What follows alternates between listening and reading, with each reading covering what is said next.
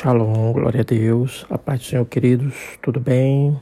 É, nesse série de podcast eu vou é, aqui fazer a leitura do livro que eu publiquei, A Última Oração, na edição 2022, e eu vou fazer a leitura desse livro é, nessas séries agora, A Última Oração, e eu vou fazer uma leitura, é, serve para você né, que é, possibilitado apenas para áudio, aí né, para você ouvir, ou também se você quiser adquirir o livro, ele se encontra na Hotmart. Basta entrar no site da Hotmart, procurar a última oração, Pastor André Arcos, lá você pode adquirir esse e-book baratinho. Porém, eu vou fazer a leitura dele a partir de hoje aqui nessa série a última oração, ok? Então vamos dar continuidade, vamos dar início e que Deus abençoe sua vida, Deus possa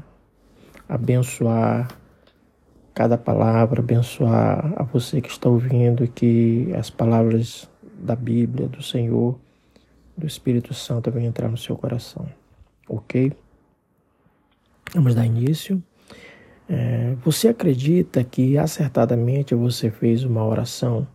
E nomeou como sendo a sua última oração e petição que faz ao Senhor, pois está cansado de clamar e orar e não ver resultado, e depois de ter dito isso, pode se sentir seguro sabendo que existe um reino espiritual tenebroso e ativo.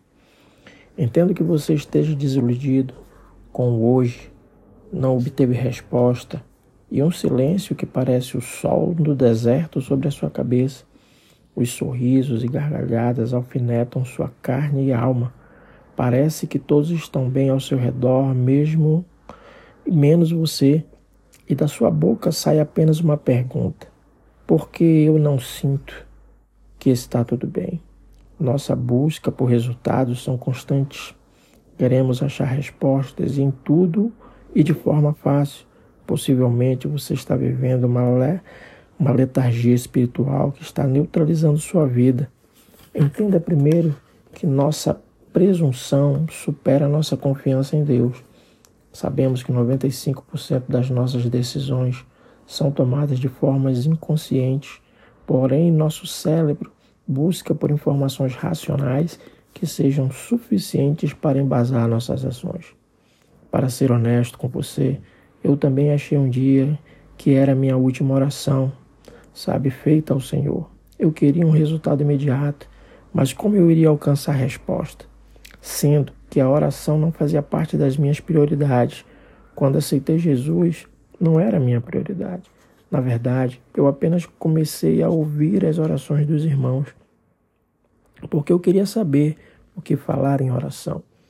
E foi uma oração, uma ação como esta que funcionou em minha vida. E desde então eu tomei gosto por orar, não desista de realizar seus sonhos. O hoje é tudo que você tem. E se houvesse um jeito, biblicamente falando, de sobressair sobre tudo isso, ser íntimo e fazer uma conexão real com Deus, saberia como fazer isso? Eu já passei por muitas situações de provas e provações e entendi que quando estava na prova é quando estava passando por provações. Quando estava na prova, é o momento do teste que revela o conhecimento aprendido durante sua caminhada de fé.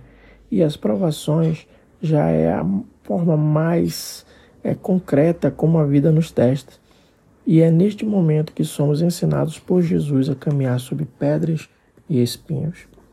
Nossas ações são comparadas a sementes. O que plantamos sabemos que colheremos, e o que semeamos tem influência sobre nossa vida que podemos colher com choro ou com alegria. Ok? Você está preparado?